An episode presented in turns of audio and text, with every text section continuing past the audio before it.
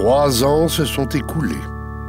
Et euh, la mère Magloire se portait comme un charme. Elle paraissait n'avoir pas vieilli d'un jour. Et Chico se désespérait. Il lui semblait à lui qui payait cette rente depuis un demi-siècle. Il était trompé, floué, ruiné. Il allait de temps en temps rendre visite à la fermière, comme on va voir en juillet dans les champs s'il éblait son mur pour la faux. Elle le recevait avec une malice dans le regard. On aurait dit qu'elle se félicitait du bon tour qu'elle lui avait joué. Il remontait bien vite dans son tilbury en murmurant Tu crèveras donc point, carcasse. Et il savait pas quoi faire. Oh, il aurait voulu l'étrangler. Il la haïssait d'une haine féroce, sournoise, d'une haine de paysans volés. Alors il a cherché des moyens. Un jour, il s'en est revenu la voir en se frottant les mains comme il sait la première fois lorsqu'il avait proposé le marché. Après avoir causé quelques minutes, Dis donc, la mère, pourquoi que vous ne venez point dîner à la maison quand vous passez à Épreville, hein? On en jase. On dit comme ça que je sommes plus amis. Et ça me fait deuil. Et vous savez, chez May, vous paierez point. Moi, je suis pas regardant à un dîner, hein Tant que le cœur vous en dira, venez sans retenue, ça me fera plaisir. Oh, la mère Magloire s'est pas fait répéter. Et le surlendemain, comme elle allait au marché dans sa carriole, conduite par son valet Célestin, elle a mis sans gêne son cheval à l'écurie chez Chico, et elle a réclamé le dîner promis.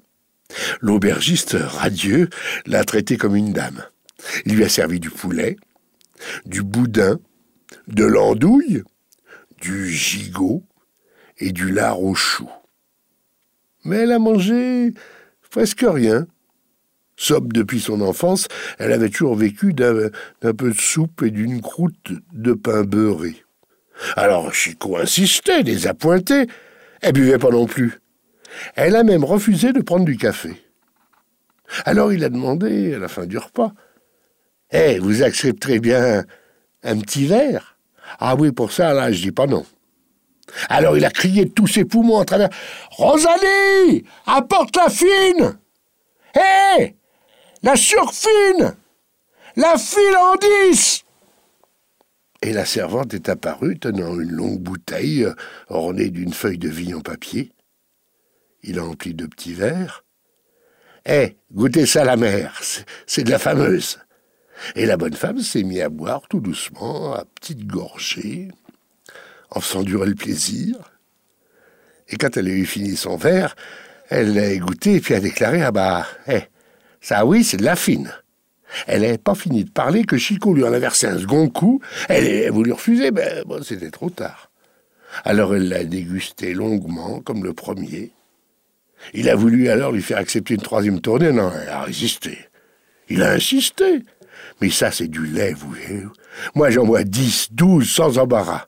Ça passe comme du sucre. Rien au ventre, rien à la tête.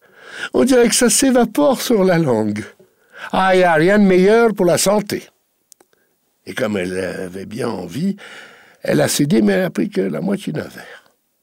Alors Chico, dans un élan de générosité, s'est écrié Tenez, hé, puisque vous plaît, je vais vous en donner un petit fût histoire de vous montrer que sommes toujours une paire d'amis. La bonne femme n'a pas dit non et puis est partie un peu grise. Le lendemain, l'aubergiste est entré dans la cour de la mère Magloire. Il a tiré du fond de sa voiture une petite barrique cerclée de fer. Et puis il a voulu lui faire goûter le contenu pour prouver que c'était bien la même fine. Et quand ils ont eu encore bu chacun trois verres, il a déclaré Et puis, vous savez, hein, quand il y en a plus, mais il y en a encore, vous j'ai du point, moi je suis pas le galdan. Alors, plutôt que ça, ça l'a fini, plutôt que je serais content. Et puis il est remonté dans sa carriole. Il est revenu quatre jours plus tard. La vieille était devant sa porte à, à couper le pain de la soupe. S'est approché, il a dit bonjour.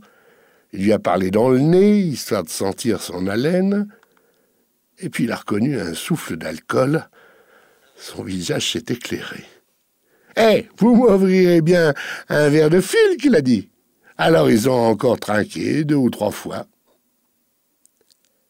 Bientôt, le bruit accourut dans la contrée que la mère Magloire s'ivrognait toute seule.